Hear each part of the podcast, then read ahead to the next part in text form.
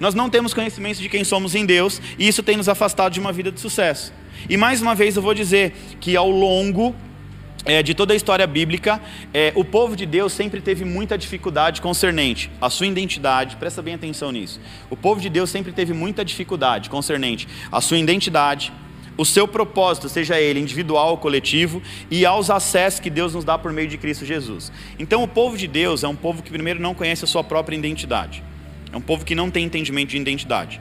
Vou repetir, a gente fala muito de propósito, nós queremos dizer o propósito. Ah, eu tenho o propósito de pregar para as nações. Ah, eu tenho o propósito de fazer não sei o quê. Qual é a sua identidade em Cristo? Então não tem como a gente falar de propósito se a gente não entender a nossa identidade. A identidade é a base, é o básico que você precisa saber quem você é em Cristo Jesus. E isso você só vai entender com muito conhecimento da palavra de Deus. Então você só vai viver propósito quando você descobrir a sua real identidade. Esse é o princípio básico.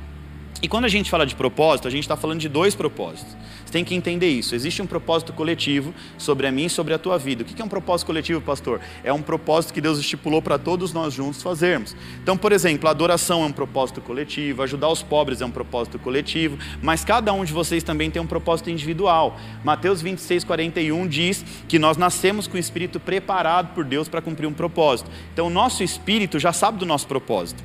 Sabe quando você ora em línguas? Quando você ora em línguas, literalmente é uma comunicação entre teu espírito e Deus e a tua carne não entende.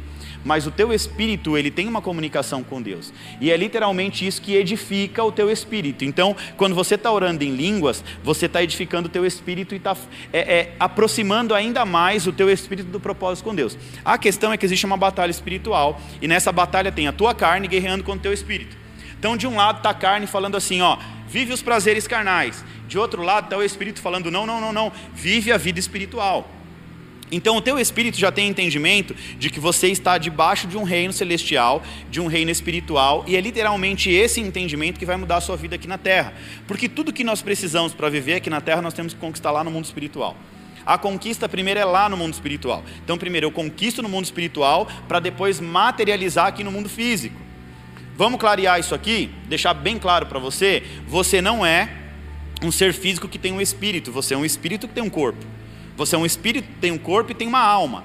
Então, quando você entende isso, a palavra de Deus diz que quando nós seres humanos descemos à sepultura, ou seja, quando a gente morrer, uh, o nosso corpo ele vai para a terra, ele vai voltar para o pó e a nossa psique, que é a nossa alma, vai se desfazer. Então, o que vai sobrar de mim de você é o nosso elo de contato com Deus, que é o nosso espírito. É o espírito que volta para Deus. Então, você precisa entender que você é um ser espiritual que tem um corpo físico e que todas as coisas que você precisa para viver na terra vão acontecer lá no mundo espiritual. Por quê, gente? Eu já expliquei isso aqui. Porque nós estamos debaixo de um reinado espiritual. Na verdade, nós estamos embaixo de dois reinados, de dois governos: o governo físico, o governo da terra, e o governo do espírito. Então, Jesus vem na terra para inaugurar o governo do espírito. O povo não entendeu que Jesus veio para inaugurar um governo e achou que Jesus viria para poder é, é, fazer com que o governo da terra né, se cumprisse lá e as coisas acontecessem. Mas Jesus vem para que nós pudéssemos entender sobre o governo do Espírito. Então nós estamos. Aí Jesus diz: dai a César o que é de, de César e dai a Deus o que é de Deus. Quando Jesus está dizendo isso, ele está falando assim: ó, você está debaixo de dois governos. Do governo físico, você tem que pagar os seus impostos, fazer tudo direitinho, e debaixo do governo espiritual. Então você precisa cumprir os princípios, as leis, tanto do físico quanto do espiritual. Então, se a gente quer construir algo, a gente tem que ter entendimento na palavra, a gente tem que ter conhecimento.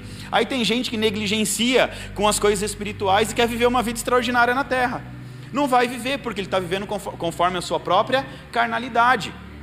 Então você precisa entender que você é um ser que está debaixo de dois governos, porque o governo de Deus na terra não é, ainda não é o governo pleno, é um governo inaugural. Então Jesus veio para inaugurar um governo aqui na terra. Nós vamos viver a plenitude quando Jesus voltar para nos buscar. Aí nós vamos viver um governo pleno de Jesus. Você está entendendo isso? Então vamos lá. Lá em 1 Coríntios vai falar o seguinte: 1 Coríntios 2,12. Nós, porém, não recebemos o Espírito do mundo. Olha só o que a palavra de Deus está dizendo: que o que habita em você não é o Espírito do mundo, mas o Espírito procedente de Deus, para que entendamos as coisas, as coisas que Deus nos tem dado gratuitamente. Olha, olha, olha, olha só o que o texto diz: ó, que nós não recebemos o Espírito desse mundo, nós recebemos o Espírito de Deus. Para quê? Para nós termos entendimento daquilo que Deus já tem nos dado de forma gratuita. Ou seja, eu não precisei fazer nada para merecer o que Ele me deu gratuitamente. Vou facilitar isso aqui para você. Esse texto está nos dizendo o seguinte, ó, que Deus tem nos dado acessos de forma gratuita. Mas, se não tivermos o conhecimento de quem somos e qual é a nossa herança em Deus, infelizmente não vamos conseguir acessar e não poderemos fazer o bom uso das coisas de Deus. Você entendeu isso? Nós precisamos saber quem somos, essa é a primeira coisa. E segundo, nós precisamos ter entendimento da herança que Deus já deixou para mim e para você. Agora, talvez a pergunta que não quer calar, você deve estar tá aí. Mas, pastor, que coisas são essas que Deus nos deu gratuitamente? Sabe que Deus te deu gratuitamente? Está lá em João 10,10. 10. Jesus disse o seguinte: Ele veio para nos dar vida e vida em abundância. Olha só que interessante, Jesus ele repete aqui.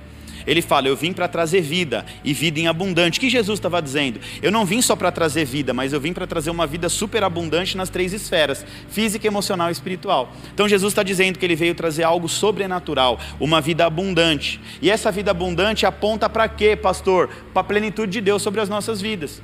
Então Deus ele nos deu gratuitamente uma vida plena e abundante. Diga, vida plena e vida abundante. Então foi literalmente isso que Jesus veio falar: Filhos, eu vim trazer para vocês vida plena e vida abundante, mas vocês precisam ter entendimento disso. Agora, se a gente não tem conhecimento de quem somos, nós nunca vamos poder acessar a herança de Deus. Lembra o povo na terra prometida?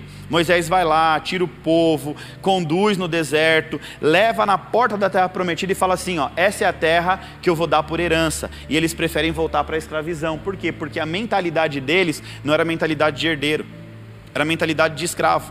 escravo nunca vai querer viver liberto, escravo vai querer continuar escravo.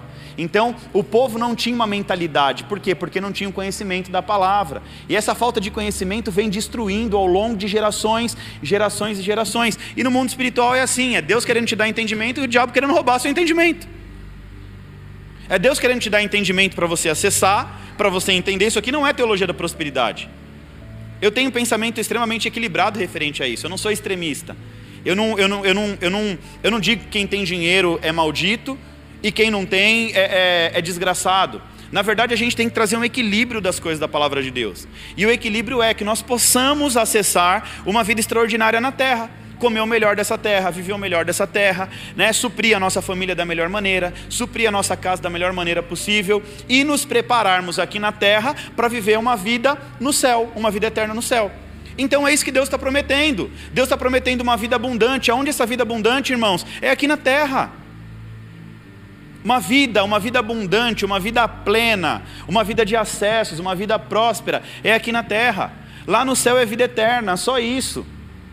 Então você precisa entender isso em nome de Jesus. Nós estamos construindo e vamos construir um ano extraordinário, eu creio nisso. Eu creio que muitas pessoas que estão aqui vão acessar o extraordinário de Deus ainda esse ano, porque nós estamos é, é, buscando entendimento, nós estamos é, cavucando a palavra, ruminando a Escritura Sagrada, é, é, meditando dia e noite, trazendo entendimento para a gente começar a cumprir alguns princípios. E é muito importante você começar a entender essa questão de princípio, porque hoje eu vou te mostrar que quando você não cumpre princípio, ou melhor, quando você quebra princípio, o princípio te quebra. Um pouquinho mais adiante, aquele princípio que você quebrou, lá na frente ele vai te quebrar. E eu vou mostrar isso na palavra para você daqui a pouco. Então, cada princípio que você quebra hoje, amanhã esse princípio vem e te quebra.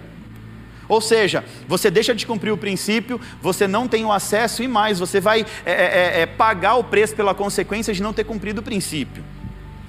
Então você precisa entender uma coisa: que a ignorância, a falta de conhecimento é coisa séria e danosa.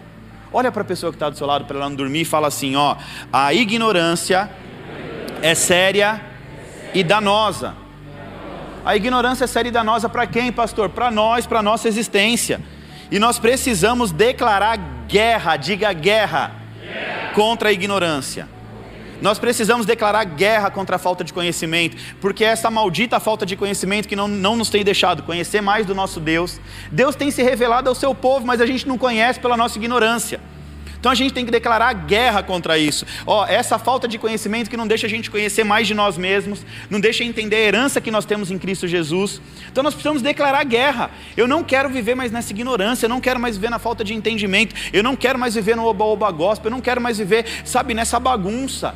Eu quero conhecer da palavra de Deus com entendimento é, é, e saber o que eu estou fazendo.